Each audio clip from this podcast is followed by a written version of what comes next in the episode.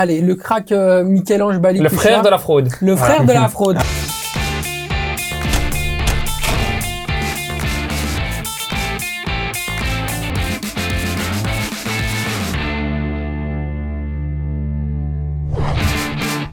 Ballon sérieusement sans se prendre au sérieux, c'est toujours mieux. Bienvenue dans un nouvel épisode du Clubhouse Football Time. Je suis extrêmement heureux de vous recevoir avec des chroniqueurs aussi piquants que délicieux. On va les présenter, mais juste avant, on doit vous parler d'un truc important. Regardez ceci.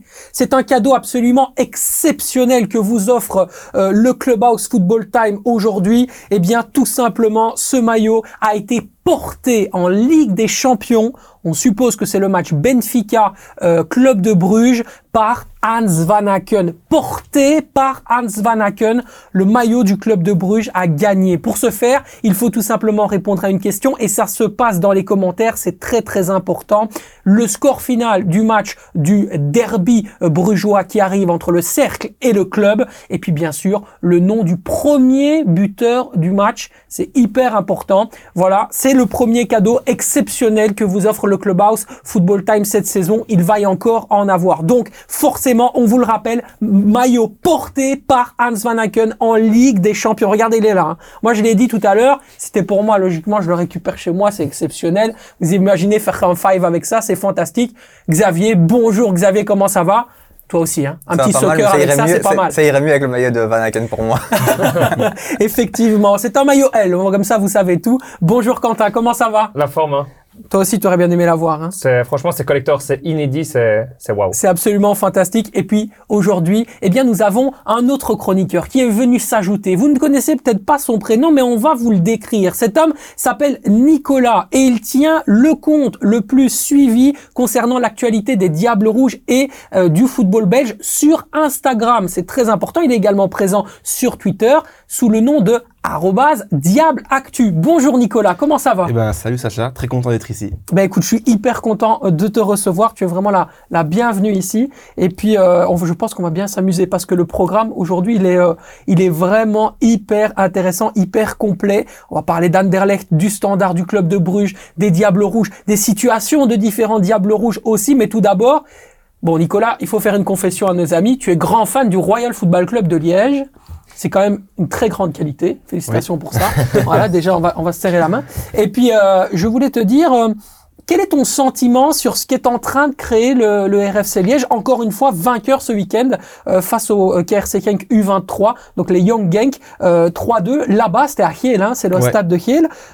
c'est quand même exceptionnel ce qui est en train de créer cette équipe de, de Gaëtan Anglebert. Bah, franchement, ils se débrouillent bien en ce début de saison. On peut le voir. les matchs qu'ils font, c'est, bah, on s'attendait pas forcément à ça. Euh, on pouvait, on aurait pu croire que Liège jouerait le maintien, qu'ils seraient dans les derniers. Et pour le moment, c'est pas le cas. Ils sont euh, cinquièmes pour le moment. Donc, euh, mhm. et s'ils avaient gagné contre Anderlecht la semaine dernière, ils seraient même dans le top, même premier, je crois, s'ils avaient gagné. Donc non, franchement, le début de saison de Liège, très content. Tu penses que le RFC Liège aurait pu rêver de telles ambitions au début de saison? Au début de saison, je pensais pas. Franchement, quand j'ai imaginé la saison, je pensais qu'on allait, allait, on allait être dans les derniers. Mais finalement, ça n'a pas été le cas. Quoi. Ben non, franchement. pour le moment, en tout cas, ça se passe bien. C'est très intéressant. c'est très intéressant, effectivement, avec des joueurs vraiment qui commencent à se révéler aussi. Il y a Nick Loemba qui est un joueur de ce niveau, Challenger Pro League, assez intéressant.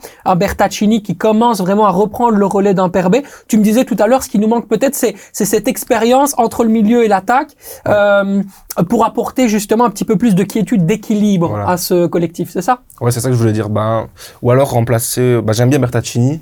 Mais je pense qu'un joueur d'expérience, comme par exemple dans le style de Yellow Vossen, qui a joué au plus haut niveau, ça pourrait être une bonne chose d'avoir un joueur comme ça qui a vraiment joué en Pro League, on va dire, qui redescend en fin de carrière, comme avec Perbet, on a voilà. Yellow Vossen qui coûte 500 000 euros par an quand même à Zulte oui, Game. Je ne pense pas que le RSC ait les finances pour le faire. Ça c'est sûr, mais, dans, dans, le style, je veux dire, euh, dans l'idée. Euh. C'est très intéressant, effectivement. Messieurs, un petit avis euh, global, bon, sur le RFC Liège, si vous n'en avez pas, je vous voudrais pas, je vous en voudrais pas, pardon. Mais par contre, sur le, la Challenger Pro League en général, comment vous situez cette compétition? Est-ce que vous la regardez? Est-ce qu'elle vous intéresse? Xavier, je sais que tu as une appétence particulière parce que tu suis le RFC Serein. donc on, voilà. Comment est-ce qu'on jauge cette compétition de ton bah, côté C'est une compétition qui est quand même euh, plus ou moins attractive, moins que la D1A évidemment. Il y a des équipes intéressantes. Moi, par contre, je suis pas fan des équipes U23 euh, de, de l'élite du championnat belge parce que ça fausse un petit peu le championnat. Ça leur permet d'avoir de l'expérience, mais je trouve que ça fausse un petit peu le championnat. Mais sinon, je trouve que c'est quand même une compétition assez intéressante avec des équipes intéressantes comme Liège, justement, ici, ben, qui fait un bon début de saison. On ne s'attendait pas forcément à ça, même si c'est la première année qui monte. Et on sait que les premières années, après une promotion, c'est toujours, euh, tu surperformes un petit peu, j'ai l'impression. Donc, il faudra voir euh, s'ils montent pas euh, l'année prochaine ce qu'ils vont faire. Mhm. Mais sinon, en soi, c'est quand même une compétition intéressante. Qu'est-ce qui leur manque au RFC Liège selon toi? Et après, je poserai la question à Nicolas. Je pense de l'expérience surtout. Et, ouais, surtout de l'expérience. Parce que le reste, ils ont fait quand même un mercato intéressant. Enfin, ils ont eu un mercato pour leurs ambitions, le maintien, et ils ont fait les transferts qu'il fallait pour pouvoir se maintenir. Donc en soi, ils sont cohérents. Mais s'ils veulent vraiment viser le top et la montée, il aurait peut-être fallu un peu d'expérience, peut-être en janvier. hein. de l'expérience et puis voilà assumer aussi ce, ce statut de surprise. On ne les attendait pas au début de saison. Peut-être que là maintenant en deuxième partie ils vont être un peu un peu plus attendus. Peut-être aussi un mercato qui aura, euh, je dirais, l'ambition d'être un peu plus euh, justement ambitieux pour euh, ben, construire une équipe qui sera euh, attendue. quoi. C'est un peu ça, euh, Ouais, Nicolas. Intéressant aussi euh, de s'intéresser à ton point de vue parce que je t'ai Ouais. vu faire, euh, mon cher Quentin, je t'ai vu faire un petit peu la moue sur les discussions et ce qu'a dit euh, Xavier. Ouais, bien sûr. Moi, je suis pas d'accord euh, avec ce que Xavier disait, notamment pour les, les jeunes des, des plus grands clubs euh, du championnat. Parce que moi, je trouve ça super bien, parce que ça va leur donner autre chose que de jouer à une compétition de jeunes U21. Là, ben, ils jouent en division 2, ils jouent contre des hommes, des, des gens qui ont déjà peut-être de l'expérience, notamment euh, un défenseur qui est jeune, qui joue, euh, qui a 17 ans, qui joue euh, au Standard, à Genk ou Anderlecht, qui va affronter Yelvosen. Ben, ce joueur, il va apprendre dans ce match.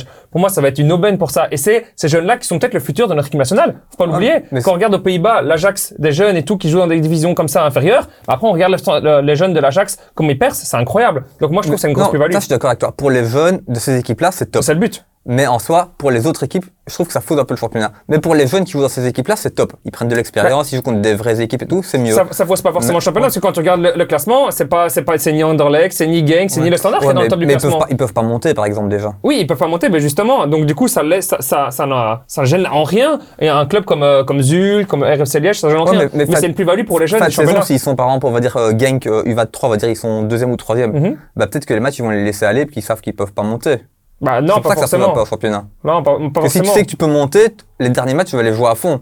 Tu te retrouves premier euh, les cinq dernières journées, quoi qu'il arrive, je peux pas monter. Ouais, mais c'est pas le Tu fais cas. tourner, si toi. c'est pas le cas, Ouais. on devrait se poser cette question-là si c'était le cas, mais là c'est pas le cas. Et ce, euh, cette optique-là a été faite notamment, on peut le voir avec les jeunes de Charleroi, qui sont aussi en tête pour monter en proche de la tête pour monter En en, en, National en division 1. 2. Ils sont proches de la tête pour monter, euh, pour monter. Et c'est vraiment cette plus-value-là qui est pour les jeunes. Et moi, ce que ben, regarde Théo Léoni, on a vu qu'il a fait ses preuves là-bas. Bon, il était déjà prêt apparemment pour jouer avec les A depuis deux ans, mais au moins c'est jouer en D2 qui lui a permis de tenir cette forme. Parce que je pense qu'un Théo que s'il joue pas là et qu'il joue chez les jeunes, je pense qu'il aurait régressé. Tandis que là, justement, il a maintenu son niveau et il était prêt et il est, et il est prêt. Oui, c'est ça. Puis après, c'est aujourd'hui comment tu situes aussi le niveau de la Challenger Pro League? C'est surtout ça, moi, ma question, ce qui m'intéresse le plus, c'est de voir euh, quel palier quelle différence en termes d'intensité, d'impact et surtout de secondes. Parce que c'est surtout ça, en fait, la, la- quand on parle d'intensité, c'est le seconde de réflexion avant de faire le geste, avant de faire la passe, avant de faire le tir.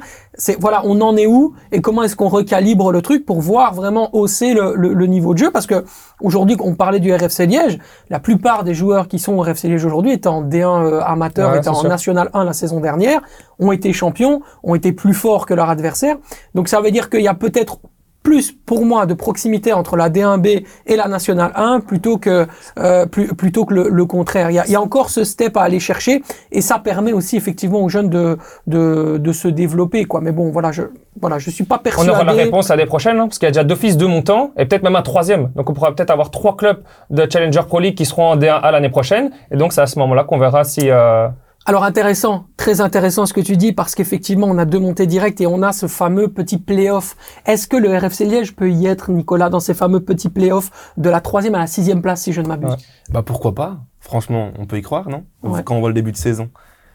En tant que supporter, c'est sûr que je vais dire oui, mais après, il faudra voir sur le terrain la deuxième partie de saison comment ça va se passer, quoi. Oui, il faudra je- aussi euh, que le, le stade, on les connaît. Forza, Ah oui, Liegi, allez, allez, Ouais. allez, on les connaît. hein. moi, j'ai, moi, j'étais, eh, j'ai joué au football Ah ouais. déjà quand j'étais petit, plus petit, moi. hein. Je connais, mon grand-père était au stade, mon père, c'est, un club historique. Le RFC Liège, c'est, finaliste de, je crois que c'est l'un des derniers finalistes de, de Coupe d'Europe d'ailleurs dans l'histoire du football belge. hein. Donc, euh, on parle quand même d'un grand club. Le RFC Liège, c'est quelque chose. C'est pas. euh, Et puis voilà, les supporters ont un impact. Est-ce qu'ils ont vraiment un impact sur les résultats, Nicolas? Évidemment, oui, franchement, l'ambiance au stade, euh, c'est magnifique pour un club de D1B. Enfin, non, franchement, euh, l'ambiance à Liège est, est top. Bon, alors, on va passer forcément d'un Liège à un autre Liège, le standard. Bien évidemment, on démarre avec les moments forts de la semaine, les amis. Bien sûr, on ne peut pas euh, s'empêcher de parler euh, des rouges. Pourquoi? Parce que, eh bien, ils enchaînent un petit peu et ils retombent dans leur travers face à Malines. Pourquoi les rouges ne parviennent-ils pas à enchaîner, Quentin? C'était prévisible. Dernière émission que j'avais fait il y a deux semaines, je l'avais dit, faut pas s'enflammer. Euh, ils ont gagné contre euh, Anderlecht, ils ont gagné contre Bruges, mais c'est contre les plus- dites plus petites équipes, avec tout le respect que j'ai pour Malines, qu'il faut confirmer. Et ils l'ont pas confirmé. Il y a beaucoup de manquements. Déjà, il y a un réel problème. On met pas assez l'accent dessus. C'est inacceptable que ce soit Bodard qui soit élu homme du match tous les matchs. Il joue contre Anderlecht, c'est Bodard homme du match. Il joue contre Bruges, c'est Bodard homme du match. Il joue contre Malines, c'est Bodard homme du match. Ils vont perdre à Gand, c'est Bodard homme du match. Il y a un réel problème quand tu vois qu'il y a ça, c'est qu'il y a un, un réel problème dans ton effectif. Et puis, il faut en parler.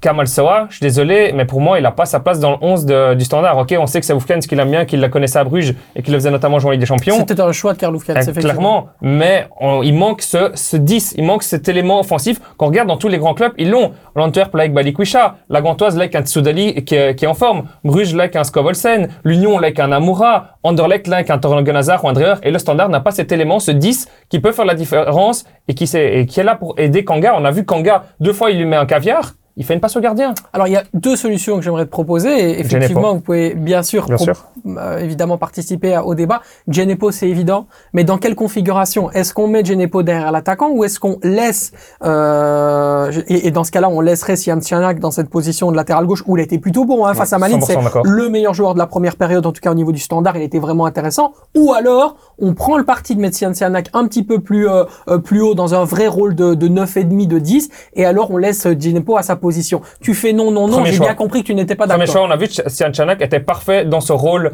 euh, côté gauche parce que il a cette fougue, il a cette envie, il a cette énergie. C'est un combattant et à ce poste-là, on a besoin de ça. Il sait être bon défensivement, c'est sûr, il doit s'améliorer, mais être bon offensivement. On l'a vu avec la blessure de Fossé, de Wall, c'était catastrophique. Hein. Sur l'apport offensif, c'est catastrophique. Ok, il est bon pour, euh, pour quand il y a un ballon qui vient de la tête et pour le mettre en touche. Ok, il est bon, mais quand il y a eu le 1-1 justement, le standard a essayé de passer par ce côté droit, mais il a perdu la balle. Il s'est, il s'est pas éliminé ce, joueur que Chanak sait le faire. Donc moi, j'aimerais bien voir ce Genepo dans le rôle beaucoup plus offensif et qui sait faire ce crochet, qui sait faire cette différence et qui sait être un tueur. Et ça va aussi faire beaucoup de mal euh, au Standard de Liège, euh, cette blessure de Marlon Fossé qui sera d'ores et déjà absent à l'Antwerp, qui va euh, lui aussi euh, rater la, la période internationale avec euh, avec les États-Unis. Donc forcément, il aura plus de temps pour récupérer. C'est très bien pour le Standard. Mais ce qui était aussi, euh, je dirais, la grande force du Standard ces dernières semaines, c'est cette faculté qu'avait Marlon Fossé à, à chaque fois aller harceler le côté droit.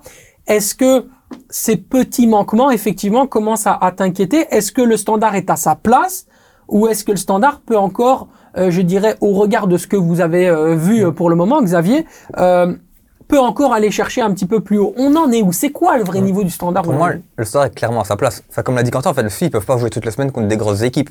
Et c'est pas nouveau. Déjà l'année dernière, enfin, ça fait plusieurs années. Contre les grosses équipes, ils sont capables de faire des résultats parce qu'ils doivent pas faire le jeu. Mais le Standard, dès qu'ils doivent faire le jeu, ils sont incapables de faire quoi que ce soit, ils n'arrivent pas à gagner. Quand tu regardes, ils gagnent que contre les grosses équipes, l'Antwerp, enfin, où ils font des résultats, l'Antwerp, Genk, Bruges et tout ça. Dès qu'ils jouent contre une équipe, entre guillemets, plus faible, ça va pas parce qu'ils font les clowns. Mhm. Et c'est ça. Et même ici, contre les grosses équipes, ça allait plus ou moins, mais au final, euh, faut pas se rappeler qu'un match, c'est quand même 90 minutes, c'est pas 45. Ils peuvent pas jouer 45 minutes tous les matchs et espérer renverser la situation et gagner. Cette incapacité à créer des occasions quand on est dans des situations de plein jeu, c'est aussi quelque chose d'inquiétant. Euh, Nicolas, qu'est-ce que t'en penses toi? Bah, pour moi, le standard, ce qui se passe actuellement, c'est que il manque de. Bah, lorsqu'ils qu'ils attaquent, il manque vraiment un vrai euh, relais de surface pour aller euh, mettre ce but. euh, bah, parce qu'en fait, ce qui se passe avec euh, Ka- Kamal Soa ou d'autres joueurs du standard qui sont en attaque, on voit que quand le ballon va vers l'avant, il se passe rien.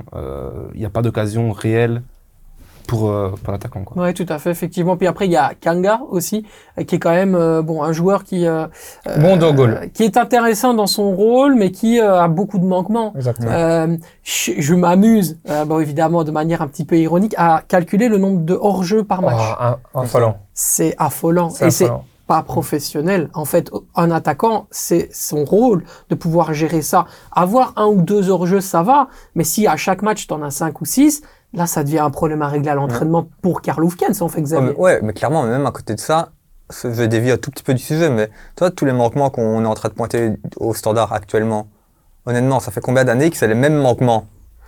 T'as C'est pas ça. de stabilité en fait. C'est Ça ça. fait 5-6 ans que c'est les mêmes problèmes, aux mêmes endroits, Ouais, toujours pareil, et qu'on rectifie jamais le tir. C'est année- ça le problème du standard. Ouais. Chaque année contre les grosses équipes, ils performent, et puis les petites équipes, c'est pareil, euh, ils vont se planter à Malines dans un match nul. Quoi. Parce que chaque année, ils disent on n'a pas d'attaquant, mais chaque année, à chaque match, toute la saison, l'attaquant, il a un ballon à jouer, deux ballons à jouer. Ton attaquant, il peut pas scorer à tous les matchs si tu lui donnes pas de bons ballons. Ouais, ça, des, ba- des bons ballons, oui, il en a de temps en temps, hein. mais il n'a pas avoir. 15 occasions par match, tu vois ce que je veux dire? Ouais, bah ça, en Belgique, dis-moi, un attaquant qui a 15 occasions par match, euh, il y en a pas non plus. euh, Non, mais à aucun match. flopée, Donc, donc, standard, chaque fois, l'attaquant, ça fait de nombreuses années, chaque fois, il a un ou deux ballons à jouer par match. De toute façon, tu Tu veux mettre qui? Tu veux mettre euh, Perica Tu veux mettre Ouais, ça, il, est même plus, il est même plus dans le groupe. mais, euh, mais je veux dire, on, on peut pas accuser les attaquants quand il n'y a pas de ballon qui leur arrive correctement, tu vois. Ouais, il y a, y a quand même dire, ce, ouais. côté, ce côté-là, euh, euh, du coup, au niveau du standard, mais effectivement, ce qui, ce qui est euh, hyper important, et tu l'as mis en avant, c'est cette incapacité à créer le jeu, créer les occasions, à aller justement euh, créer une identité de football qui va permettre au standard d'aller, je dirais, faire autre chose que ce qui est leur point fort, parce qu'à un moment donné, quand bien même leur point fort serait très fort, bah, en fait, l'adversaire, il a fait le tour, il a compris, et il sait comment contourner le, euh, un adversaire qui est quelque part sans surprise tactique. Il, il- il est, il est très prévisible, euh, ce standard. Là où Anderlecht était un petit peu tombé dans une folie du match, parce que les supporters, on a vu qu'effectivement les supporters, et d'ailleurs ça a été souligné par pas mal de tweetos qui disaient, mais lâchez un peu vos téléphones, etc., parce que les supporters avaient moins d'entrain que face à Anderlecht. On peut les comprendre, on est dimanche après-midi, c'est contre Malines, etc. Le standard doit pouvoir, à un moment donné, avoir d'autres qualités et compter sur leur propre jeu plutôt que tout le temps devoir compter sur la ferveur de leurs supporters. À un moment donné, ça va suffire. Et c'est ça qui fait que, selon moi, le standard est à sa place actuellement. Tu vois ce que je veux dire, Quentin? Ouais, bien sûr. Bah, déjà, ouais, à sa place, clairement, parce que moi, la défense, Van Osden, Bo- Boca- Bocadi, c'est bon. Pour le championnat belge, clairement, c'est bon. Bodard, c'est bon. Le milieu de terrain n'est pas mauvais, mais l'élément offensif, c'est pro- le problème. Ce Wakanga, quand tu regardes ici, c'est qui qui marque? C'est Kawabe, c'est un milieu de terrain. Ouais. Trois buts contre Anderlecht, c'est quoi? Sur phase arrêtée, Ouais, Kawabe. hein. Kawabe sur phase Mhm. arrêtée. Contre Anderlecht, c'est trois buts. C'est quoi? C'est Kawabe, milieu de terrain. C'est Alzate, milieu de terrain. C'est Ngoy, défenseur. Donc tu vois, ils se créent des occasions à des buts, mais Ouais. elles sont jamais mises par ni Sowa ni Kanga à domicile. C'est trop faible. Offensivement, c'est trop faible. Il y a un réel problème à ce niveau-là. Et donc Kanga, il a des qualités euh, de au goal. Maintenant, notamment la déviation qu'il fait pour Sowa, elle, est- elle est belle. Franchement, elle est belle, mais il manque cet, cet élément. Sowa, pour moi, ne doit pas être titulaire. Ouais, à ce point-là, hein. à ce point-là, euh, j'ai bien Ouais, compris. Aujourd'hui, c'est le mot euh, de, de Quentin. Pas de SOA dans le 11 de base. Moi, je pense que le problème aussi, il est sur ce, ce- cette rigidité tactique. Voilà, on a un désaccord au niveau du football avec euh, Karl qui est euh, effectivement cette, cette défense à 3. Euh, à un moment donné, ça va plus passer. Il y a trop d'espace sur les côtés. Et quand tu joues avec un défenseur qui n'a pas la propriété, je dirais, euh, intrinsèque de vitesse, euh, comme peut l'avoir par exemple Nathan Ngoy, où là, bah, il, il compense un peu ses errements de jeunesse, son erreur à la relance, etc.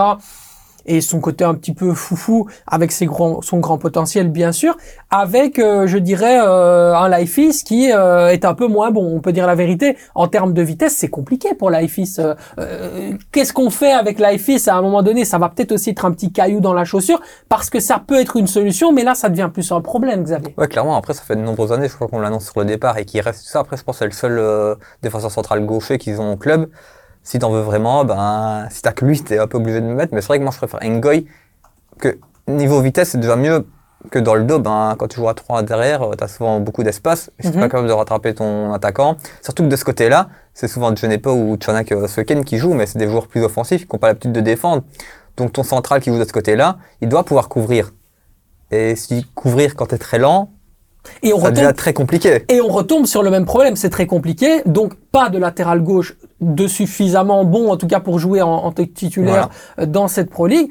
Co- comment on fait? Parce que Je ça pense qu'il va changer son, il va changer son dispositif au mercato de janvier. Il va Ouais. acheter un, un, un back gauche. Bah, attention qu'il a tenté ce dispositif-là au début de saison et il a vite changé parce qu'il a vu que c'était complètement cata, même au niveau du fond de jeu, il y avait rien qu'à aller. Donc c'est dire c'est quand même reprendre un risque de re- t'es au 4, tu joues en 4-3-3, tu repasses en 3-5-2, tu vas revenir dans un 4-3-3 qui a pas fonctionné, ok, tu vas euh, avoir un nouveau bas gauche. C'est-à-dire que tous tes joueurs qui étaient habitués au 3-5-2, tu vas devoir les adapter à un nouveau schéma offensif. Donc c'est ça, c'est pas l'idéal, je trouve, pour une cohésion d'équipe.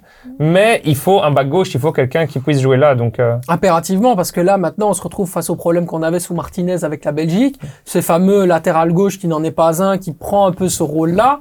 Bon, euh, effectivement, euh, on le disait souvent, Genepo, quand il est arrivé, il avait 22 de VMA, c'est magnifique, il sait faire le couloir et tout.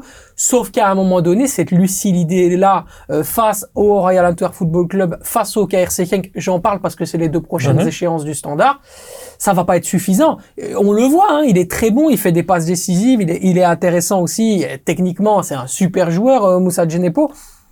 Mais ça manque quand même un petit peu d'efficacité là-dessous. Et s'il est un petit peu, je dirais, on, lui laisse un peu ce travail défensif derrière lui et qu'on lui permet d'être un peu plus offensif et surtout de se préoccuper plus à la création, on va quand même voir une autre équipe. Hein. on l'a vu notamment en deuxième mi-temps euh, à la Gantoise. Hein. Genepo était dans un rôle plus défensif, parce que notamment il avait mis un, un, un genre de back gauche, et donc on a vu ben, Genepo qui provoque un penalty. Mhm. Donc je pense que vraiment ce, genre, Genepo doit avoir ce rôle-là entre Kawabe et Kanga. Ouais, il était malade, hein, c'est pour ça qu'il n'était pas Ouais. titulaire contre Malines. Son retour va quand même faire du bien euh, dans le match face à face à l'Antwerp. Place à Anderlecht maintenant, Anderlecht qui marche sur l'eau hein, ces dernières semaines après la victoire face au HL 3-0, victoire au Cercle de Bruges, fantastique. Euh, est-ce que Brian, j'ai deux questions à vous poser aujourd'hui. Est-ce que Brian Rimmer d'abord est la personne qui aligne le 11 de base? Moi, j'en- j'ai des doutes. Et deuxièmement, est-ce que Brian Rimmer aligne actuellement le meilleur 11 de base du championnat de Belgique? Non. Quentin. Non, il aligne pas pour moi le meilleur 11, euh, parce qu'il y a des 11 notamment, je préfère celui de la Gantoise, notamment qui pour moi est un meilleur 11. Euh, pff, faut, faut parler quand même, hein, Schmeichel, c'est pas non plus euh, le meilleur gardien du championnat belge. De Bast, pour moi, il est en difficulté. En ce moment, c'est très compliqué. Et c'est aussi étonnant, Rimmer, on l'a entendu parler énormément, et à juste titre, de l'arbitrage contre le Standard. Mhm. Même avant le match contre l'OHL, il en parlait encore. C'était encore dans sa tête. Bizarrement, après le match du Cercle, il a fait aucune déclaration que, notamment à 0-0, ça change le match. De base, doit être, doit avoir la rouge. Donc, ça change le match. De base, doit prendre rouge sur Denki, la semelle qu'il met. Mhm. C'est à 0-0, tu perds ton défenseur central, ça change tout le match. Ouais, mais de base, il a limité en Ouais. Belgique. ouais, c'est vrai. Là, on l'entend pas, mais non, le 11, le meilleur 11, non, mais par contre, offensivement, le, le trio Hazard, Dolberg, Dreyer, c'est fantastique. hein. Et ça devient de ouais. plus en plus fort. Et Torgen Hazard monte vraiment en puissance. Dreyer, qui était catastrophique au début de saison, monte vraiment en puissance. Et Dolberg, la finition qu'il met, c'est une belle finition. Donc ce trio-là, franchement, il est très très intéressant. Anders Dreyer, c'est typiquement le genre de joueur qui est très bon avec des joueurs qui sont bons avec lui. Et ça se voit. mais qui ne sait pas faire la différence tout seul quand son équipe est un petit peu moins forte, il ne sait pas prendre ce rôle de leader. Ce que Torgan Hazard fait très bien. Je que Exactement. Torgan Il Hazard a monte vraiment en puissance. ouais. euh, Et le match Ouais. qu'il fait au cercle, même s'il n'est pas décisif, le match qu'il fait, il est incroyable. Tor- Franchement. euh, Torgan Hazard qui a signé pour trois ans plus une année Ouais. d'option. Peut-être que pour lui, ça peut être aussi, euh, euh, peut-être pas l'euro, mais, mais dans l'idée, euh, l'objectif d'aller chercher peut-être un, un nouveau transfert après. pour Ah, il a dit qu'il voulait bonne plus saison. partir à l'étranger. hein. Il a dit qu'il voulait rester en championnat belge. hein. Ouais, mais ça va en tout cas intéresser du monde s'il continue à être Ouais, bon sûr. comme ça. Hein. C'est évident. Torgan Hazard qui, euh, qui est quand même euh, actuellement, quand je parle de meilleur 11 de base, quand on a Torgan Hazard, Anders Ouais. Dreyer, euh, même Mario Ouais. Strokens, hein, Mario Strokens, c'est intéressant. euh, Qu'est-ce que t'en meilleure penses, toi, attaque, Nico moi, tout simplement. Peut-être pas meilleure équipe, mais meilleure attaque, ça c'est sûr. Ouais. Quand on va Dreyer, Dolberg, Hazard. euh, Hazard, pour moi, il a le, 5 fois le niveau de la Pro League. Ouais. on voit le match euh, qu'il a fait, pour moi, c'est la meilleure attaque. C'est- exceptionnel aussi dans l'efficacité. Quand on parle de Dolberg, c'est l'un des joueurs en Europe les plus efficaces dans le petit rectangle. Ça aussi, ça fait euh, la sûr. différence du côté du, du Sporting d'Anderlecht. Nico, ton, ton avis sur ce Sporting euh, en général? Bah, J'étais très impressionné par le match euh, de. C'était dimanche. Bah, franchement, je pense que, bah, comme je l'ai dit, Torgan Hazard a rien à faire à Anderlecht. Pour moi, il aurait dû jouer dans, dans un, plus grand, dans un plus grand club. Même s'il n'a pas encore marqué de but à Anderlecht, hein, je crois qu'il a. Il n'a pas marqué. Euh, mais Dolberg efficace et euh, Dreyer également. C'était un bon match. On a vu le vrai Anderlecht 0-3. Euh, Schmeichel qui n'a pas encaissé. Donc euh, j'étais euh, agréablement surpris. Du coup, maintenant, on va avoir des problèmes de luxe pour Brian Rimmer. Qu'est-ce qu'on fait dans le milieu de terrain? Qu'est-ce qu'on fait avec Strokens? Le retour de Veria Riverskaren dans le groupe? Léonie. comme Léonie, effectivement, qui, qui, qui est quand même euh, plus que méritoirement euh, titulaire dans cette équipe. Comment on gère le truc, en fait, euh, Xavier Euh, Est-ce que c'est un problème de luxe, donc forcément ça va devenir un problème Ou alors, pour toi, c'est plus une solution? Est-ce qu'on va dans le verre à moitié plein ou dans le verre à moitié vide, te concernant? Bah, je pense que ça va être plus euh, un problème de luxe, on- ils vont pouvoir faire des choix différents en fonction peut-être des adversaires, que pour pas toujours aligner le même deux. Si, t'as besoin, si tu par exemple tu joues contre l'Hunter, tu vas peut-être jouer une équipe un peu plus, tu vas jouer peut-être un peu plus défensivement que si tu joues sans manquer de respect à n'importe quelle équipe, équipe Eupen, Malines ou autre, où tu peux jouer plus offensif. Donc ça va lui, porter, lui apporter plus de solutions au niveau euh, tactique euh, à ce niveau-là. Donc je pense que c'est intéressant. Et moi, je voulais aussi mettre l'accent. On a beaucoup critiqué Rimmer. Je sais pas si c'est lui qui aligne l'équipe ou pas de 11 depuis qu'il est. Non, mais voilà. Bah, je pense que s'il a des pas, mais- écouteurs et que Voilà, et et et qu'il est tout le temps comme ça à l'oreillette, Voilà, sûrement. visiblement c'est pas lui qui Voilà, gère l'équipe tout seul. Sûrement, mais voilà, officiellement, on n'a pas l'info, mais très certainement. Mais je trouve qu'il a été souvent critiqué. On a souvent critiqué Anderlecht. Je porte pas forcément Anderlecht dans mon cœur, mais quand tu vois depuis qu'il est en Anderlecht, depuis. Ça fallait pas le dire. Tu vois. Non, mais voilà, c'est pas grave. trop franc. un Non, mais, pour moi, donné, mais voilà, euh, je ne porte pas dans mon cœur, et pourtant, euh, dire du bien à deux. ah. Depuis que Rimmer est arrivé début janvier, bon, les, les deux, trois premières semaines, il met son équipe en place, mais au final, il y a que deux défaites depuis janvier pour Anderlecht. Et ils sont tout le temps critiqués, au final, euh, deux défaites depuis janvier, c'est rien du tout, hein. Tu Ouais. compares ça aux autres équipes, euh, c'est le meilleur bilan, je pense. Ouais, c'est très intéressant, effectivement. Déjà candidat au titre, Quentin? Ouais, bien sûr. Ah, Clairement, hein. ils, On y ont, va? ils ont l'effectif pour, euh, ils ont les ambitions pour. euh, ils doivent au moins jouer Non, le, attends, attends, le je te dis 3 ça. Pourquoi je te pose cette question-là? Parce que au début de saison, personne ne dit Anderlecht joue le titre. hein. Non, c'est vrai. C'est vrai. Personne ne dit André joue le titre parce qu'il sort quand même d'une saison catastrophique. C'était une 11 ou 12e place du championnat. Bon, il y a eu un, c'est un nouveau club. Hein. C'est, un- c'est clairement un nouveau club, c'est une nouvelle équipe. Il y a tout qu'à changer, euh, notamment ben, de- du gardien à l'attaquant, les milieux, les, il y a tout qu'à changer. 12 transferts. C'est ça, c'est c'est affolant. Il a fallu le temps que la sauce prenne, la sauce a pris. Maintenant, il faudra voir contre les grands clubs. Il faudra voir contre les grands clubs et grosses confrontations parce que là, il sort d'une. un- Moi, j'ai regardé le match contre l'OHL, il était magnifique. Franchement, le match qu'ils ont sorti contre l'OHL, c'est vraiment une très belle prestation. Ici, contre le Cercle, je suis désolé, mais pour moi, il y a le fait de jeu de base qui change tout le match. Parce que si c'est t'as t'as- t'as la rouge là, Trop naïf, ça change c'est notre de base, Ah ouais, trop naïf. et c'est c'est pour moi ça le problème, parce que là, Vertonghen va se blesser. Qui va aligner à côté de De Basse? Je suis désolé, mais De Basse, c'est c'est compliqué. Hein. Lucas Licence, je sais pas Ouais. vraiment si c'est le, le niveau a joué en euh, coupe contre la Halle. qu'Anderlecht veut mettre en avant, effectivement. Et là, Euh, Schmeichel va être beaucoup plus sollicité. Hein. Parce que euh, Vertonghen faisait un énorme bien, parce qu'il était là pour soutenir toute la ligne avec son expérience et tout. Il était là aussi pour mettre aussi cette pression sur l'arbitre, cette pression sur l'attaquant adverse. Parce que moi, je joue quand même souvent au stade, je vois souvent Vertonghen, il va titiller cet attaquant. Il va le sortir de son match avec son expérience, notamment avec tout le palmarès qu'il a eu. Donc, de base, s'il fait ça, de base pourrait être maladroit. Donc, attention, moi, je... Nico, c'est pas le moment de dire au revoir à Zeno de Basse dans ce championnat pour l'accueillir dans un autre plus important pour qu'il puisse hausser son niveau de jeu, devenir moins naïf, plus sûr de lui, plus sûr de ses forces et qu'il puisse vraiment développer son potentiel. J'ai un peu l'impression qu'il a atteint son plafond de verre, moi, dans le championnat de Belgique, Zeno de Basse. Eh ben ouais, je suis d'accord. Je pense que c'est le moment de franchir un cap. Euh, Il y a plusieurs clubs, je crois, en Bundesliga que j'avais vu qui étaient intéressés. Frankfurt Eintracht euh, en a fait sa priorité. ouais. Ben voilà, pour moi, ça pourrait être un très bon choix d'aller jouer là-bas en Bundesliga. Ça permet, ça lui permettrait de se développer et de bah, d'évoluer petit à petit, quoi, et Mhm. de gravir les échelons. Bon, moi, je l'aurais bien vu en Serie A, Xavier. hein. C'est mon bien, amour de la. Serie A. Je pense qu'il aurait beaucoup appris dans ce championnat. Tactiquement, surtout. Ou en. Serie A. ou en Serie A l'Oudinese, hein, pour- pour jouer avec, euh, avec Christian Cabasele, non je plaisante. Bien sûr, c'est une blague, mais effectivement, le championnat italien a justement cette science du positionnement tactique que lui manque parfois. Tu vois, tu parles de cette faute, un défenseur central qui joue en Serie A Au milieu de terrain. si tôt dans le match c'est pas la première fois. ne fait pas des fautes comme ça. Au milieu de terrain, en début du match, à 20-25e minute de jeu. Et je suis pas persuadé qu'en Allemagne, c'est ça qu'on va leur apprendre aussi. Maintenant, ce qui est intéressant en Allemagne, c'est qu'il y a beaucoup moins de calculs et que donc forcément, comme ça va beaucoup plus vite en termes d'intensité, tu dois peut-être réfléchir beaucoup plus vite aussi. Donc ça va peut-être aussi lui-même le, lui, lui donner, euh, euh, je dirais, cette, euh, cette envie d'aller encore, je dirais, plus loin dans son football et de s'améliorer. Mais Zeno de Bast, effectivement, moi je me pose encore quelques convaincu. petites questions au plus haut niveau. Voilà, il doit encore prouver d'autres choses. Euh, le Sporting, du coup, euh, avec euh, bien sûr la Gantoise et, et l'Union, pour le moment, quand vous regardez les prestations, on va y venir, on va parler du club de Bruges, notamment celle de l'Union Saint-Gilloise. On en est où sur les trois premiers? Très très fort. On en est où sur les trois premiers dans votre préférence? Est-ce qu'on va sur la Gantoise pour le moment Au moment où on se parle, ou on va sur l'Union, ou alors on va euh, sur euh, Anderlecht? Xavier Moi, sur la Gantoise. On va sur la Gantoise. Pourquoi? Tout simplement, je pense qu'ils ont, les- comme on racontait la semaine dernière avec Thomas, déjà, ils ont tous les postes doublés. Ils ont un effectif qui a l'expérience, qui ont des automatismes depuis de nombreuses années. C'est quasiment, enfin, au milieu de terrain, euh, et De Sar, ils se connaissent par cœur. Avec Kuipers aussi, parce que ça fait quand même la deuxième saison et ça fonctionne bien. Derrière aussi. Ils ont assez d'automatisme et même les remplaçants, quand on le voit ici, par exemple, euh, Rouf, il prend la place de Nardi, il fait aussi bien. Et déjà, le deuxième gardien aussi valable que euh, le premier, c'est rare dans les grands clubs. Par exemple, à l'Union, je suis pas sûr que le suppléant de Maurice soit aussi bon Mhm. que Maurice.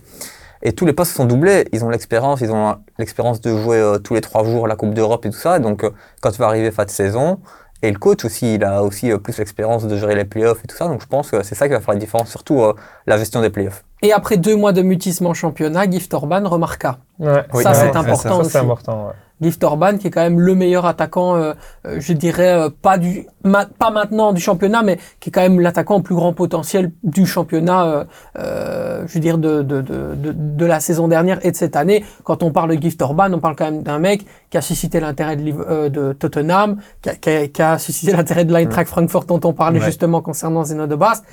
Ça va faire du bien, ce retour euh, en confiance petit à petit d'un d'un certain Gift Orban, mon cher Quentin. Exactement. Et un Tissou Dali qui est, qui est vraiment revenu pleinement de sa blessure, là, on peut le dire, Ouais. qui est incroyable. Un Kuipers qui trouve le chemin des filets. Euh, Xavier en a parlé de Sarkum, c'est c'est vraiment le top euh, dans, dans le milieu de terrain. Tu suis Xavier là-dessus? Sur le qui est le numéro un pour le titre? C'est encore trop tôt. Beaucoup, Trop beaucoup, beaucoup, beaucoup trop tôt parce que euh, faudra voir Anderlecht euh, parce qu'ils sont costauds, mais il faudra voir aussi l'Union. L'Union qui à chaque fois est passé vraiment dans, au- au- vraiment par le chat de l'aiguille pour cette, euh, ce, ce titre et qui là justement casse un peu les séries. Ils ont battu Bruges enfin. Ils ont enfin montré à Bruges, euh, bon, on sait que c'est vraiment le Bruges le plus catastrophique, mais ça on en viendra depuis euh, euh, beaucoup d'années. Ils ont Amoura. Amoura, Mmh, c'est... oh par amour du goût. Ah ouais, c'est vraiment ça. Amoura. C'est- une pépite. Hein. Incroyable. Le but C'est- qu'il met, euh, magnifique. Exceptionnel, la bicyclette, Ah ouais. euh, Nico. Fantastique. Tu as, tu as vu le match? Ouais, j'ai vu le match. Qu'est-ce que qu'est-ce que t'as pensé? On va on va y aller euh, tout doucement. L'Union Saint-Gilloise qui n'avait plus gagné contre le club de Bruges depuis 1964. Vaincre un espèce de signe indien comme ça, Nicolas, c'est aussi peut-être un gage dans la tête de confiance pour se dire peut-être que c'est cette année pour l'Union. C'est ça l'impression de. C'est un déclenchement, quoi. Bruges, ils l'ont jamais battu. Si c'était la saison, ils battent Bruges cette saison et euh, pourquoi pas le titre euh, en fin de saison. Pourra, pourra, pourra pas aller, effectivement aller, aller les chercher. Euh, cette union-là, sa force principale, mon cher Quentin, c'est la résilience. Ouais. Cette capacité, justement, à chaque fois, on l'a vu dans le match Union Saint-Gilloise Laskelins, où ils s'étaient menés, ils ont réussi à revenir au bout du bout, sans être exceptionnel dans le match. Tu l'as vu, tu étais au stade. Ils ont quand même réussi à faire la différence.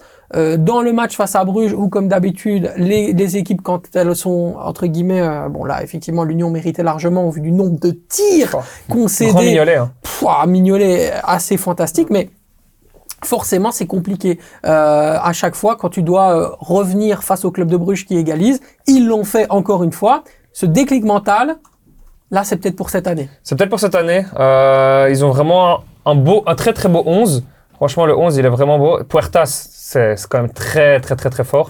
J'aime vraiment bien. Il, prend vraiment cette place qu'il aurait déjà dû prendre l'année passée. Mais il la prend vraiment cette année. Amoura, c'est c'est magnifique. C'est c'est la vitesse qu'il a, mais l'accélération. Ah, c'est- Mais, mais, Speedy Gonzalez. mais que là, il fait encore des cauchemars. Hein. Ah ouais, C'est atroce. euh.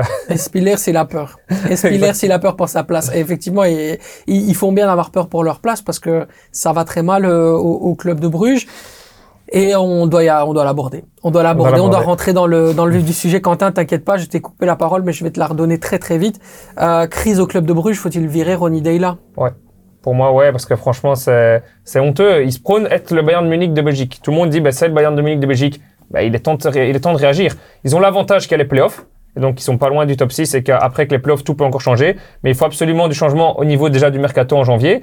Mais il faut aussi au, au niveau du changement du coach. Parce que honnêtement, c'est pour moi un des Bruges les plus catastrophiques depuis beaucoup d'années. Et ça, c'est c'est vraiment triste. Ils ont quand même des joueurs de qualité. Déjà, ok, Zinkernagel, c'est son pote. Il a fait venir parce qu'il il a joué avec au standard. Mais quand tu mets la pépite Noussa sur le banc, tu refuses 30 millions, un club belge qui refuse 30 millions un joueur sur le banc. Ouais. C'est hallucinant. C'est ok, ils ont des finances incroyables, ils ont des finances saines et tout, mais quand tu as des joueurs comme Noussa, quand tu as des joueurs comme Skovolsen, tu as des joueurs comme Van Aken qui sont très, qui sont habitués du championnat belge et Van Aken qui arrive à tout le temps marquer dans les grands matchs et tout, ils ont quand même des bons joueurs. Le Voilà. maillot a gagné de Van Aken. Voilà, vous, désolé, hein, tu Ah, me donnes une raison, là tu peux. Tac, maillot porté, effectivement, a gagné, bien évidemment. Tac, dans les commentaires. Le match Cercle Bruges, euh, Club de Bruges, bien sûr, vous nous donnez le score final et puis le nom, bien sûr, du premier buteur euh, dans ce match. Bon, tu disais, Il faut du changement. faut du changement, Ouais, il absolument. faut absolument du changement parce qu'une équipe comme le club de Bruges ne peut pas être hors des, du top, des top 6 pour le moment. Donc, euh, Ouais, d'autant que ce match, justement, Cercle de Bruges, Club de Bruges, c'est intéressant parce que là, on va pouvoir jauger un vrai candidat au top 6, qui est le Cercle, qui a prouvé qu'il avait les qualités pour rester dans ce top 6, face à Bruges, qui pour le moment n'y est pas. Est-ce qu'on est peut-être sur un momentum aussi avant la trêve internationale pour Ronny Deila, Xavier Je pense, qu'ils veulent laisser quand même le temps à Deila de travailler sur le plus ou moins long terme. Donc c'est pour ça qu'ils le laissent, euh, même si ça va pas. Même si la- semaine dernière, tu nous demandais si Bruges c'était enfin parti avec leurs deux victoires. Mais je t'ai dit que c'était un peu l'arbre qui cachait la forêt, parce que c'était des équipes euh, plus ou moins moyennes qu'ils avaient battues. Enfin, l'Antwerp pas moyenne, mais ils gagnaient plus depuis longtemps. Et Lugano, c'était une équipe moyenne en Suisse. Mhm. Mais de manière générale, je pense que Deila, ils vont lui laisser le temps de travailler.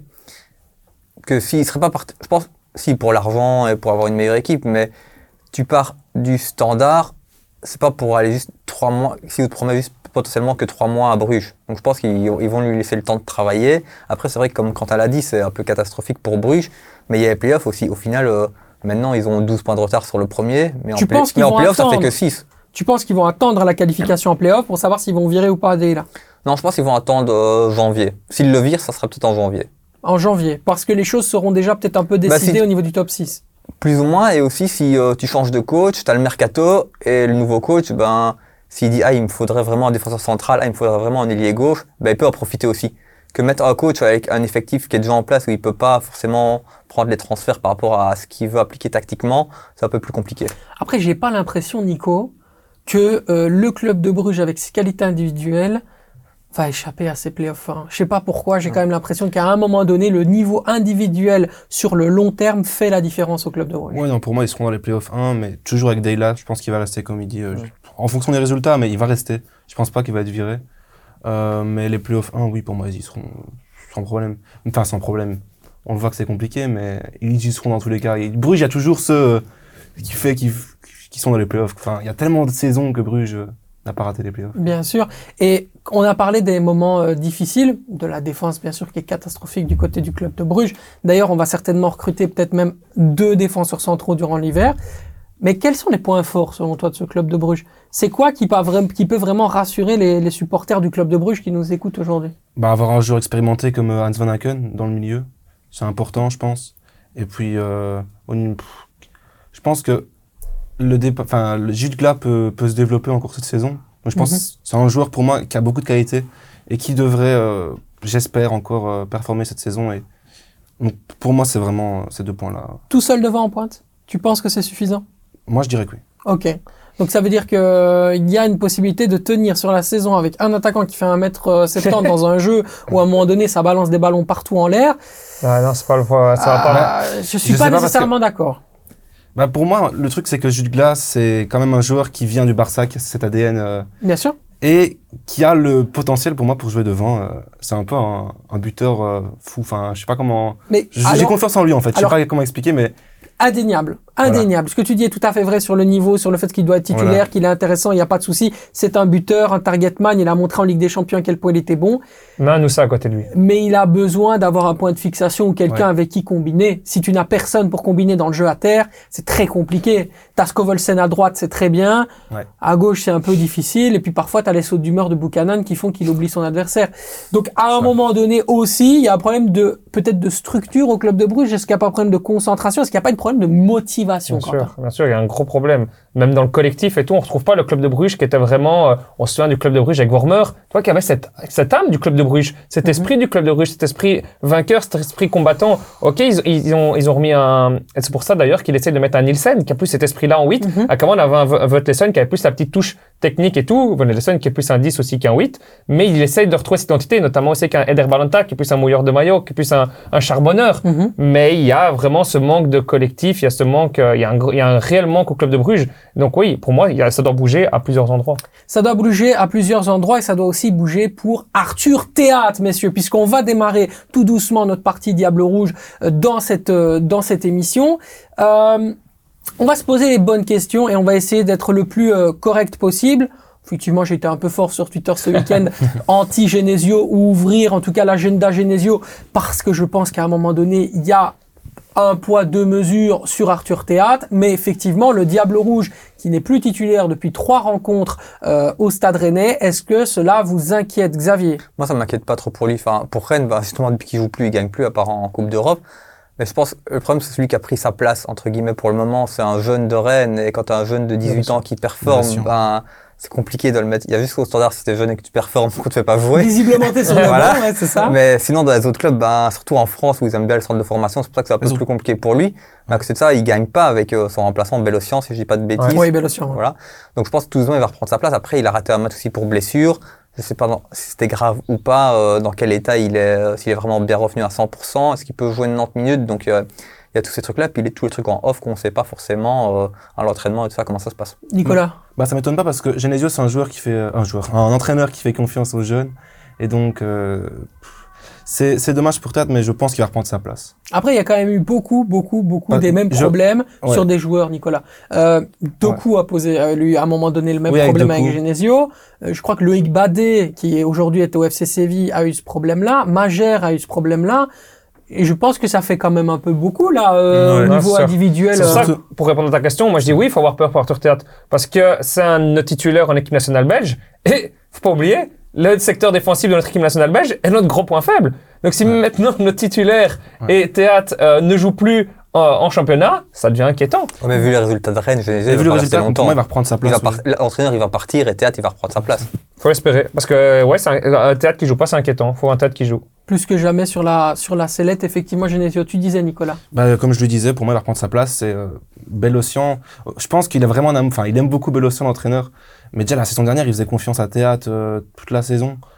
Donc pour moi, c'est une question de temps. Les résultats vont pas suivre et il va remettre Théâtre. C'est une question de temps, il va, rem- il va remettre théâtre. Ben, écoutez, donnez-nous un petit peu votre avis également si vous nous entendez sur Spotify ou que vous nous regardez sur YouTube. Ben, n'hésitez pas, bien sûr, ou à nous le dire sur les réseaux sociaux ou alors à nous le dire en commentaire. C'est un vrai plaisir, bien sûr, de pouvoir vous lire Arthur Théâtre. Qu'en sera-t-il de la saga Arthur Théâtre qui pourrait d'ores et déjà, eh bien, aller voir un petit peu les sirènes euh, qui étaient déjà là d'ailleurs hein, cet été du côté du RB Leipzig qui pourrait revenir effectivement en 2024. C'est une information qu'on Ouais, peut vous donner euh, ici dans, dans le clubhouse. Le RB Leipzig est toujours présent. Il pourrait réattaquer euh, le morceau euh, en janvier 2024 ou peut-être même après l'Euro.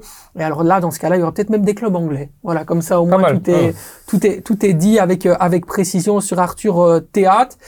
Du coup, face à la Serbie, on va le tester ou pas, euh, Quentin, au poste de défenseur Bien central? Qu'est-ce qu'on fait avec Arthur dans les matchs amicaux où là, c'est même nécessaire pour lui pour qu'il puisse prendre du rythme en Bien fait? sûr, ouais, moi, bien sûr, il faut le laisser. euh, justement, il y a la place de Vertonghen qui est blessé, donc euh, il faut le mettre dans cette euh, dans cette place de défenseur central gauche et voir qui vont tester en bas gauche. Le coach a déjà dit qu'il voulait tester Deman dans dans ces places-là, donc hâte de voir. Il joue au Werder de Brême, c'est intéressant. Il est titulaire avec Il le est Werder, titulaire, ouais. donc ça c'est vraiment c'est vraiment très intéressant. C'est dans une défense à 5 euh, au Il joue beaucoup plus offensivement. Bien sûr, Ouais, c'est ouais. ça, exactement. Donc, euh, à voir ce que ça peut donner, parce que c'était aussi un profil plus offensif, euh, Ouais. même que lorsqu'il était au cercle. Donc là, dans un profil vraiment très défensif, à voir ce que ça, ce que ça va donner. Donc on partirait face à la Serbie avec une défense centrale, Arthur Théâtre, Wout face à droite Castagne et à gauche Olivier Demann. Si je vous entends bien, Xavier, c'est ça? Ouais, en tout cas, ça- a priori, ça semble ça. ça semble, être, ça semble être ça. Pas, pas l'idéal. pas rassurant. Pas rassurant. Ouais. voilà, c'est comme les autres matchs, ça reste pas rassurant. On a vu notamment contre l'Autriche, on a vu dans tous les autres matchs, c'est vraiment notre point faible parce qu'offensivement, on a vraiment du top, malgré qu'il y ait eu du hasard qui soit parti. Offensivement, il y a, il y a- vraiment du top. Milieu de terrain, c'est bon, mais défensivement, c'est catastrophique. Ouais. Avec une défense comme ça, je suis désolé, tu passes pas les huitièmes à l'euro. Ouais. hein. Moi, je me pose parfois un peu des questions. Alors, il sera pas là, bien sûr, durant la, la trêve internationale, il est blessé. Mais quand je vois certains tweets de Jan Vertonghen, euh, notamment quand il parlait du match Chelsea-Tottenham et qui dit, euh, euh, enfin Tottenham-Chelsea, où il dit c'est la meilleure défense que j'ai vue de ma vie, alors que Tottenham est à 9, joue quasiment euh, dans l'autre partie, euh, je dirais, du terrain, qui joue en fait un attaque-défense absolument suicidaire et qui sont à 9 contre 11 il est où la meilleure défense de toute ta vie? Je veux dire, c'est pas rassurant non plus pour l'euro. Si on va avec un Ouais. défenseur qui pense ça à l'euro, les gars, on n'a pas du tout les moyens d'être rassurés au niveau du mindset, quoi. Non, tu vois c'est ce que sûr. je veux dire? Non, c'est sûr, c'est clairement notre point faible. hein. C'est notre point faible, mais c'est vrai, tu veux mettre qui? Pour moi, de base, il a clairement pas sa place euh, en équipe nationale chez nous. Il manque, euh, il, moi, il manque des défenseurs centraux. Euh, moi, j'aimerais bien voir peut-être un, un Siquet à droite à la place d'un Castagne, parce que Castagne ne me rassure pas du tout. Ah ouais? Euh, de Kuiper ne joue plus à Bruges. Euh, qu'on peut en parler de lui en défenseur euh, gauche. Donc, euh, ouais, il y a vraiment un gros problème dans le secteur défensif. C'est un vrai, vrai souci. Et à vrai. mon avis, les euh, cheveux gris euh, de Domenico Tedesco vont, je pense, se multiplier petit à petit. On passe maintenant au crack et à la fraude. C'est votre séquence préférée, la séquence découverte. Xavier, une cra- un crack ou une fraude aujourd'hui, ou tu mets même les deux, hein, tu me le Non, dis. t'inquiète, on prend que un, comme ça, un laisse peu de place Il aux n'est pas gourmand aujourd'hui, c'est bien. Dis-moi. Bah, comme tu sais bien, j'aime bien les fraudes. Hein. Comme Ouais. je dis, toutes les semaines, j'essaye de mettre une fraude, comme ça, je laisse euh, le crack pour les Se autres. faire détester par le milieu, c'est vie. Voilà, ça. Donc, je vais parler d'un joueur que on a Yes. discuté un peu en off avec Quentin. On l'apprécie tous les deux énormément. On aime bien le club dans lequel il joue également. Mais William Balukisha, actuellement, c'est une vraie fraude. Quand tu vois encore ce qu'il fait ce week-end, et le pire des cas, c'est qu'il fait une passe, euh, limite, il offre le goût à la maline, et il s'arrête, il regarde pas. Montre-moi un peu d'envie, essaye de courir pour aller récupérer le ballon, même si tu l'auras pas. Mais on voit par exemple O'Neill qui revient aussi, il sait qu'il n'aura pas le ballon, mais montre au moins que tu as envie d'essayer de prendre le ballon, enfin de revenir, de défendre. Tu joues que 10 minutes par match et tu l'impression que tu es content de jouer 10 minutes par match, tu t'en fous. Je suis d'accord avec toi, Montre mais à son quoi. cas n'est pas bien géré non plus. Mais hein. montre à, à ton coach que tu mérites ta place, toi. Ouais, le coach ne gère pas bien son cas mentalement pour le joueur, ça va être horrible. hein. Ouais, mais c'est à lui de montrer aussi euh, Bien sûr, je suis d'accord avec toi. Il, il, il court pas sur la sur l'action là. Il fait une erreur. On voit que c'est un joueur qui est pas en confiance. Techniquement, il est incroyable. Il est très très fort. Et il fait quoi? Il fait un extérieur du pied par Bodard parce qu'il veut essayer de jouer une sécurité, mais qu'il n'en est pas une parce qu'il y, a un- il y y a un léger pressing. Mais d'habitude, un Balikwisha, là, tu le remets là l'année passée, qu'est-ce qu'il fait? Il se retourne, il essaie de dribbler Ah, le joueur adverse. Hein. Moi, Et je c'est ça le problème. Et le coach ne gère vraiment pas bien son cas. Et il y a vraiment un problème, notamment avec l'épisode qu'il y a eu à Eupen. Ben, Balikwisha, dans sa tête, euh, l'épisode, il est je resté trouve comme qu'il ça. il montre pas une bonne mentalité, une bonne Ouais. attitude sur le Ouais, terrain. je, C'est ça je- le je suis tout à problème. fait d'accord avec toi. Il est pas, là, là-dessus, il est, il est pas défendable. Voilà. Mais maintenant, attention que son cas n'est, il va, de toute façon, il doit partir. Il Je- doit partir. Je pense qu'il a pas non plus bien vécu l'épisode où, euh, à un moment donné, le directeur sportif du Standard, Fergal Akin, lui disait clairement, euh, Arkin, pardon, Fer- Fergal, parce que Anakin, ça n'a rien à voir, ça c'est Star Wars. Euh, il lui disait clairement, tu es notre homme de base, il faut absolument pas que tu partes, c'est sur toi qu'on va construire, etc.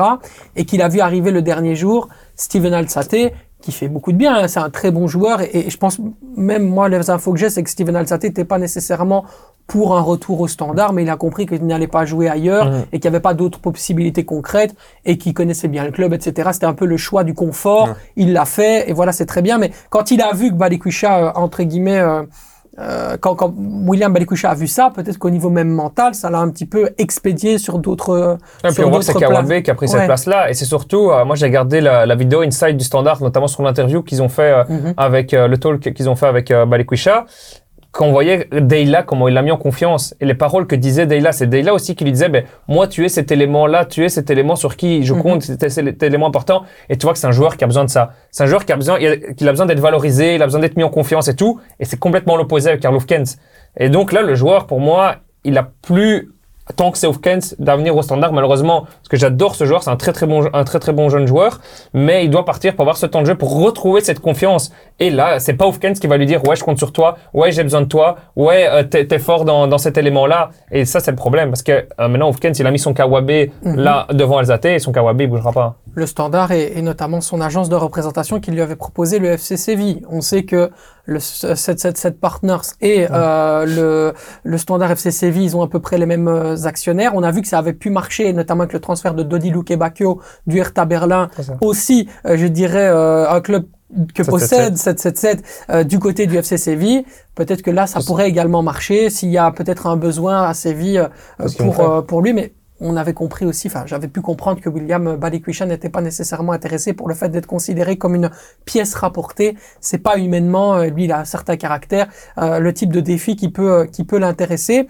Euh, juste une petite parenthèse, j'ai pas l'impression que ce soit, par rapport à ce que tu disais, Xavier, euh, uniquement euh, William Balikwisha qui soit dans cet état d'esprit-là. Parce que quand on a vu l'entrée en jeu, notamment de Noah Wayo, que j'adore, qui est quelqu'un qui a un amour de mec, qui est un gars super, mais que tu sens qu'il n'est pas bien dans sa peau, j'ai pas l'impression que c'est quelque chose qui n'est propre qu'à William Ah, Balikwisha dans tout le à fait groupe. d'accord avec toi. Il y a peut-être dans ce groupe aussi des petites zones d'éraflure où quand on a voulu faire une équipe pour bâtir un résultat, du côté d'Oufkens, on s'est peut-être séparé d'un, espèce d'esprit Ouais. qu'il y avait la saison dernière au profit d'éléments très très expérimentés qui vont venir directement pour apporter cette efficacité et ce résultat.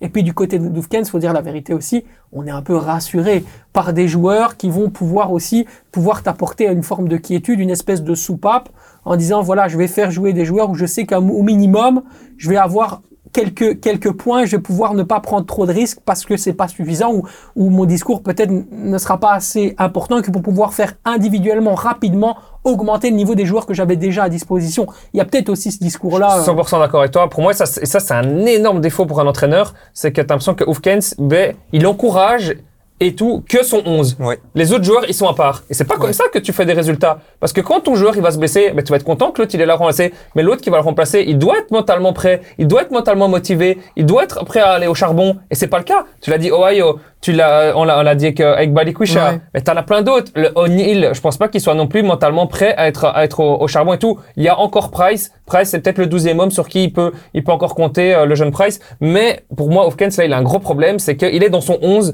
Il a son 11 et on a notamment vu sur tous les derniers matchs, c'est toujours le même 11 qu'il a aligné. Mhm. Il se bat sur son 11. Mais le problème, c'est qu'une équipe, c'est pas 11 joueurs. Hein. Ouais, Ouais. il donne pas assez il hein. donne pas assez d'importance aux remplaçants et c'est ça que le problème après ils- mentalement ils sont pas forcément prêts et il y a certains joueurs peut-être comme Price comme tu l'as dit ben lui mentalement même s'il n'a pas forcément beaucoup d'importance il arrive à se motiver et à montrer qu'il a envie d'être là et d'autres joueurs peut-être comme William Balukisha ou Oy- Oyo qui eux ont vraiment plus besoin de qu'on soit derrière eux pour leur montrer et ça le souci c'est que ont bon. une mentalité différente on connaît le standard, capable du meilleur, comme, Comme du, du pire. pire. Donc c'est une équipe qui encore une fois va nous faire beaucoup parler dans ce clubhouse euh, football time. C'est pour notre plus grand plaisir. Ouais, hein. Exactement. On adore parler du standard dans cette émission et on adore pouvoir en débattre ensemble. Ton crack ou ta fraude, Quentin?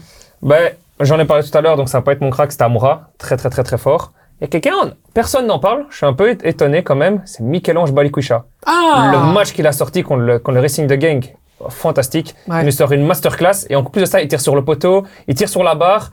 Franchement, Michel-Ange est vraiment l'élément phare de Van Bommel pour moi sur ce côté gauche. Il est très très très fort, donc moi mon crack. C'est Allez, le crack euh, Michel-Ange Balikwisha. le frère de la fraude. Le frère de la fraude. Ah ouais. Comme quoi, tu vois, on Voilà. passe de la- du paradis à l'enfer entre rouge et blanc. C'est ça, c'est exactement. c'est quand même assez fantastique.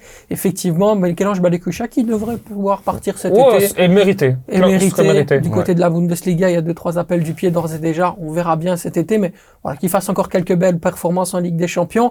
Euh, il se déplace à Porto, non le Il se déplace à Porto, Ouh, ça va exactement. être chaud. Ça va être compliqué. Ça va ouais. être Sans très. Alderweireld et sans buter. Ok, bon, on part sur un 6-0. hein, on va faire comme ça. Euh, mon Nico, ton Alors, crack ou ta fraude? Moi, j'ai même deux fraudes, mais alors, on a Rune Paisden. La stat est effrayante. Trois buts contre son camp en cinq matchs, j'étais obligé de le mettre. Attends, tu me répètes? Euh, Rune Paisden. Ok, Rune Paesden. Et en- Ok, mis- Eupen. Eupen, Eupen. euh, défenseur Ok. central de Eupen. d'accord. Trois buts contre son camp en cinq matchs. Une catastrophe, quoi. Ah ouais. Une véritable catastrophe, oui, effectivement. Mais ah, quand même, Eupen qui se débrouille pas si mal que à ça. domicile euh, à domicile ouais à l'extérieur Qatar Ouais, non, bah, pff, pour moi, le, le- Ils ont été chercher le point du match nul, non, face à Saint-Tron, Saint-Tron ouais, ils ont pris le point ça. à la fin du match, mais c'est quand même pas un grand Eupen à la Oh. défense. Ouais. Moi, j'étais voir le match euh, Eupen euh, au stand, justement, j'étais au stade en Coupe de Belgique. Eupen est décevant, ils ont rien contre au stand, ils ont rien fait. Ils ont rien, ils construisent pas, ou ils vont vers l'avant, mais ils se procurent pas l'occasion. Non, Eupen. T'as après du temps à tuer, Ah, toi, pour aller voir. euh, Ouais, mais en fait, j'étais sur Eupen, donc. euh, Ah ouais, mais t'as bien fait, t'as bien fait. non, mais franchement, eh, franchement, Ouais, t'as raison. Ouais, gars, faut vraiment- on peut faire une vraiment digression de Ah secondes. ouais, ouais. C'est vraiment un Non. match pourri, Ah quoi. ouais, je veux en dire, vrai, euh, c'est parce que je, voilà, j'étais sur donc Mais c'est bien dit, allez, let's go. Tu connais le deuxième degré, c'est le Clubhouse Football Time. c'est ça. C'est aussi Bah l'énergie de l'émission. On est ensemble. Et donc, tu me disais, tu as un crack aussi, peut-être? Bah, le crack, euh, bah, c'est pas en Pro League, mais on a deux coups, bien évidemment. Bien évidemment, Jérémy Doku. Mais c'est pas grave. Ça va nous permettre forcément de, de parler un tout petit peu de Jérémy Doku. Jérémy Doku qui, sur ses cinq dernières titularisations, je pense, a fait euh, donc cinq titularisations sur les huit derniers matchs et donc trois buts et six passes décisives, si je si je m'abuse. Statistique fantastique pour le Diable Rouge. Guardiola a dit en conférence de presse, maintenant on arrête d'essayer de le badigeonner à gauche, de le mettre dans l'axe, etc. Machin. Non, son poste c'est à gauche, il est exceptionnel là-bas. À un moment donné, c'est à lui de faire la différence et de montrer qu'il mérite d'être devant Jack Grealish et peut-être même Foden. Foden qui sait jouer dans l'axe, mais qui joue euh, également euh, à gauche. Ouais, c'est très très fort. C'est sa deuxième accélération. On le redit d'émission en émission, et c'est toujours pareil. C'est l'élément en fait. C'est ça qui fait pour moi la différence ici à City. C'est City a toujours cette possession où ils sont dans le dernier tiers, et ça c'est l'élément qui va pouvoir t'éliminer ce ce défenseur qui va pouvoir te faire tomber le défenseur et qui va pouvoir faire la petite passe. Donc c'est très très fort et j'ai quand même hâte de le voir à City avec un De Bruyne quand il va Ah revenir en 2024. Ah, ça, j'ai hâte. hein. Bah, et c'est- il y en a un qui va se régaler, les amis. Il y en a un qui s'appelle Erling Haaland, Ouais. qui va Ah voir ouais. à gauche un caviar FC et à droite tous les half space, tous les demi-espaces offensifs pris par euh, euh, indéfendable d'ailleurs euh, par par Kevin De Bruyne. Il va avoir des caviars, Ah mais ouais, il va ouais. il va manger du caviar capsion, lui, ça va être incroyable. hein. Ça va être délicieux ça. et franchement, euh, waouh, waouh, waouh, waouh, waouh, ça va être euh, exceptionnel. Très, très fort. On a hâte de voir Manchester City qui est leader actuellement de Première Ligue et qui en plus de ça, est peut-être on peut le dire cette année, la meilleure équipe du monde actuellement. Donc Jérémy Doku, un Belge titulaire dans la meilleure équipe du C'est monde. magnifique. Il y a de quoi se réjouir, Xavier. Clairement. C'est vrai que beaucoup de monde était sceptique avant son transfert. Mais au final, comme je te disais en off avec toi, en fait, ce qui est bien à Manchester City, c'est que quand il fait la différence et qu'il donne n'importe quel ballon, n'importe quelle passe de but, c'est presque, t'es quasi sûr que ça va finir au fond avec des joueurs, des coéquipiers aussi talentueux. Dans une équipe un peu plus faible, t'as beau donner un meilleur passe, l'attaquant il va tirer à côté, il va l'envoyer en corner, en tribune ou quoi. Mhm. Là, City, tu sais que ça va être cadré, tu sais que ça va être but. Et ça te permet aussi d'avoir des bonnes stats. Après ces débats enflammés, place à Parole de supporters. C'est votre séquence Parole de supporters où nous vous, on- vous- nous vous avons, je vais y aller, je vais y arriver. nous vous avons posé la question, euh, bien sûr, que de savoir si vous étiez pour ou contre tout simplement le retour dans le groupe des diables de Thibaut Courtois. Très simplement, Domenico Tedesco, le sélectionneur de la Belgique, a ouvert la porte à un retour euh, justement de Thibaut Courtois. Le gardien du Real Madrid doit-il être réintégré ou non? On va donc forcément lire euh, vos euh, réactions. Eh bien, et on a Stassi, notamment Étienne, qui dit « Je suis pour, on ne peut pas se passer de lui actuellement, et c'est toujours un des meilleurs gardiens du monde. À l'Euro, on a besoin de lui. » Mais c'est quand même relativement partagé. On voit qu'il y a beaucoup de débats autour de Thibaut Courtois, parce que beaucoup ne sont pas d'accord. Ludo, Ludo Cook, euh, qui évidemment n'est pas le joueur, mais, mais un pseudo, nous dit « Si c'est pour foutre là, trois petits points, euh, tout meilleur euh, gardien qu'il soit, qu'il reste alors chez lui. Si c'est pour revenir avec une bonne mentalité, why not? Mais son transfert à Madrid a embrumé sérieusement les esprits. Je vais terminer avec une petite dernière. Contre, nous dit Castiletto, sauf s'il s'excuse publiquement en conférence de presse. Quentin, quand tu écoutes un petit peu tous Ouais. ces avis, qu'est-ce que tu te fais, toi, Moi, comme je suis pour. opinion? Personnellement, je suis pour parce qu'on a un des meilleurs gardiens du monde. Euh, on doit, on a un petit pays comme la Belgique, on peut pas se priver d'un Thibaut Courtois. Mais attention, pour moi, il doit présenter des excuses, pas forcément en public parce que ça ne le regarde pas, mais en interne. Notamment, ben, il a, il a voulu prôner ce, ce brassard de capitaine. Ça montre aussi ben, qu'il veut prendre le leader. Ça montre que si il veut pas s'effacer, ça montre qu'il veut prendre des responsabilités pour son pays. Donc ça, pour moi, c'est un signal positif. Maintenant, il y a eu cette altercation avec Tedesco, avec Lukaku pour le, le brassard de capitaine. Mais ils ont une discussion à trois, ils ont une discussion avec le groupe et ils mettent ça. Voilà, c'est bon, c'est du passé. Voilà, j'ai voulu montrer que je voulais être présent pour le pour l'équipe et je serai toujours présent dans les cages. On peut pas se passer d'un Thibaut Courtois. Pas l'impression Ouais. non plus que Romelu Lukaku soit contre le retour de ça. Thibaut Courtois quand je l'entends notamment en conférence de presse. Euh, Xavier, qu'est-ce qu'on fait avec le cas Courtois? Bah, moi, je pense qu'il doit revenir, clairement. Parce que même si tu as d'autres bons gardiens, genre euh, Sales, Castells et tout ça, ça reste des bons gardiens. C'est pas courtois. C'est comme euh, à d'autres postes. Des fois, tu peux avoir un bon joueur. Par exemple, en Autriche, tu as Alaba, tu as d'autres bons joueurs, mais ça reste, c'est- c'est- Alaba, c'est différent. Courtois, c'est pareil au goal. Ça a des meilleurs gardiens au monde. Même si tu as de bonnes alternatives, c'est pas du niveau de Courtois, donc tu peux pas t'en passer. Et comme l'a dit Quentin, on s'en fout de- d'excuses en public, en conférence de presse, tout ça. Ils en parlent entre eux, en interne, c'est des hommes, ils s'arrangent entre eux, ils mettent euh, les choses sur la table, et puis voilà, point. Il y, a Zedka Red Devil, euh, je, je vais donner la parole juste après, Ouais. euh, Nico. Zedka Red Devil qui dit s'il allait, c'est de s'excuser au groupe, oui, sinon il ne sera pas respecté dans l'équipe. Il y a aussi cette espèce de d'aller rechercher un respect que tu as peut-être un petit peu perdu. Euh, Nico, tu le vois aussi comme ça? Oui, ben, moi, je pense que Courtois devrait euh, s'excuser en public. Je suis pas d'accord avec ce qu'il dit. Parce que, pour moi, c'est du respect de, de présenter des excuses publiques de, de ce qu'il a fait parce que bah, tout le monde est au courant de l'histoire et euh, je pense que c'est important de, de, de s'excuser publiquement, je pense. Tu trouves Pour C'est très remettre- même pour- intéressant ce que tu Pour dis. remettre les, les supporters un peu dans sa poche, entre guillemets, Mhm. je pense que même ça peut être, même pour lui, pour son image, il- ce serait une bonne chose à Il faire. fait un bon match à l'Euro et t'inquiète que les supporters, Voilà. euh, ils seront déjà en train Ouais, de mais-. Thibaut Courtois avec ses parades et tout.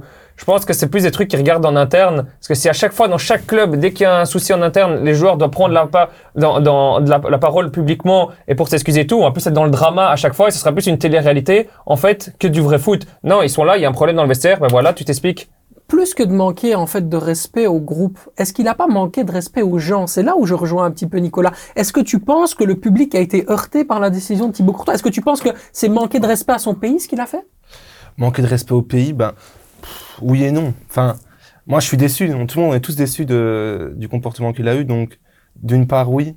Et c'est pour ça, moi, que je voudrais qu'il s'excuse publiquement parce que ça a touché tout le monde et tout le monde est un peu déçu. Donc, s'il s'excusait, c'est comme s'il s'excusait euh, à tout le monde. Il a blessé plus que ses coéquipiers. Il a blessé les supporters de la Belgique. Et la Belgique, on sait quelle importance à l'équipe nationale en Belgique. Euh, c'est quasiment un acte politique ce qu'il a fait. Euh, Ça a eu une résonance un petit peu un petit peu partout dans toutes les, les communautés d'ailleurs, qu'elles soient euh, francophones, néerlandophones, germanophones, dans la région de Bruxelles-Capitale, partout tout le monde en a parlé. Il faut aussi faire la paix avec le public. Oui, oui, il faut faire la paix avec Tu vois ce que je veux dire? Là, je comprends. ce Oui, que- oui, je vois ce qu'il veut dire, ce qu'il faut faire la paix avec le public, mais je pense que la paix avec le public, il le fera sur le terrain. Pour moi, il la fera sur le terrain, avec notamment des performances. S'il arrive à ramener des points, même dans, dans, dans les prochains matchs. Tu penses que le public belge fonctionne comme ça? Moi, je pense que le public belge fonctionne à l'affectif. Hein. Moi, je suis d'accord. Il Ouais. fonctionne pas nécessairement au talent, à, à- à la compétitivité, à la compétence. Le public belge, c'est qu'est-ce que toi tu vas amener comme euh, euh, gentillesse? Et Regarde comment Eden Hazard était aimé, alors qu'Eden Hazard, excuse-moi, mais les deux dernières années de sa carrière, elles sont Ouais, mais c'est un, pathétique. c'est un- cas différent parce que Eden Hazard, ben, tout le monde se, se représente Eden Hazard parce que c'est le type, il était à, à la, à la baba cool et tout. On sait que Courtois n'est pas comme ça. On Mhm. sait que Courtois, ben, c'est une autre mentalité, c'est un, autre caractère. Et honnêtement, je pense pas, je pense pas qu'il fera des, des, des excuses publiques. Hein. Donc si on sentait un discours là, alors Courtois, on le reverra pas. hein. Parce que moi, je vois pas Courtois faire des excuses publiquement. Il peut en faire en interne, mais publiquement, je le vois pas prendre la parole parce qu'il a son ego. Exactement. Trop. Exactement. Tu vois vraiment Thibaut Courtois arriver à une conférence de presse et dire devant tout le pays, je m'excuse. Moi, j'y crois pas. ouais. Parce que, notamment, comme tu dis, l'ego. Thibaut Courtois qui avait, euh, ouais, qui, qui n'avait pas hésité d'ailleurs à dire que c'était un scandale qu'il avait fini septième du Ballon d'Or alors qu'il devait terminer premier. Lui qui avait battu un record, on le rappelle, hein, lors de la finale de la Ligue des Champions 2022 entre Liverpool et, et le Real Madrid. C'est comme ça. That's life. C'est le football. Wait and see. Wait and see, c'est notre séquence. Bien sûr, concernant euh, les bruits de couloir et les transferts. Aujourd'hui, quand même, pas mal de euh, pas sur la planche. Une future piste révélée pour le club de Bruges. Bernd Hollerbach, peut-être du côté du KV Mechelen. On aura également euh, euh, Florian Wirtz et puis ben, je ne sais plus, mais je vais vous le dire après, bien évidemment. Vous devez nous retrouver dans Wait and See pour le savoir. Vous allez voir pas mal de choses. Et puis on termine bien sûr par vous remercier, messieurs. On vous remercie. Merci beaucoup, Nico, d'avoir été là. Et merci beaucoup pour l'invitation, c'était vraiment cool. J'espère que tu as pris du plaisir. C'était génial. Voilà, tu vois, on est bien ici, on parle de football, bien. on est à la maison. Voilà, comme je le dis toujours, tu es la bienvenue. Tu es venu une fois, tu peux venir quand tu veux. Merci Euh, tu es ici chez toi. Ça va, ils sont confortables. Ah, ils sont très bien, on est, on est bien. On est bien dans les sofas, Parfait. tranquille. Mon Quentin, merci pour tout. Avec plaisir. Et n'oubliez pas, tentez votre chance pour le maillot de Van Aken. Oh là là. Attends, attends, on va le faire après. On va d'abord saluer mon Xavier. Gros bisous. Bisous au bébé, hein, Xavier. Gros bisous au bébé. J'espère que le bébé va bien. Parfaitement Et bien. tu n'oublieras pas de saluer, bien évidemment, la familia Voilà. et madame, bien sûr. Effectivement, Quentin le disait, voici le maillot à gagner porté par Hans Van Aken dans un match de Ligue des Champions. Et oui, c'est un cadeau absolument exceptionnel qu'on vous offre ici dans le Clubhouse Football Time. Quand même, il faut savoir euh, profiter de ces cadeaux fantastiques. Alors rendez-vous bien évidemment dans les commentaires le score final du match opposant le Cercle Bruges et le euh, club de Bruges. Et puis bien évidemment le premier buteur du match dans ce derby brugeois. Voilà, je pense qu'on a tout dit. C'est tout. Euh, on se retrouve après la trêve internationale. Prenez soin de vous, prenez soin des autres. Ciao, ciao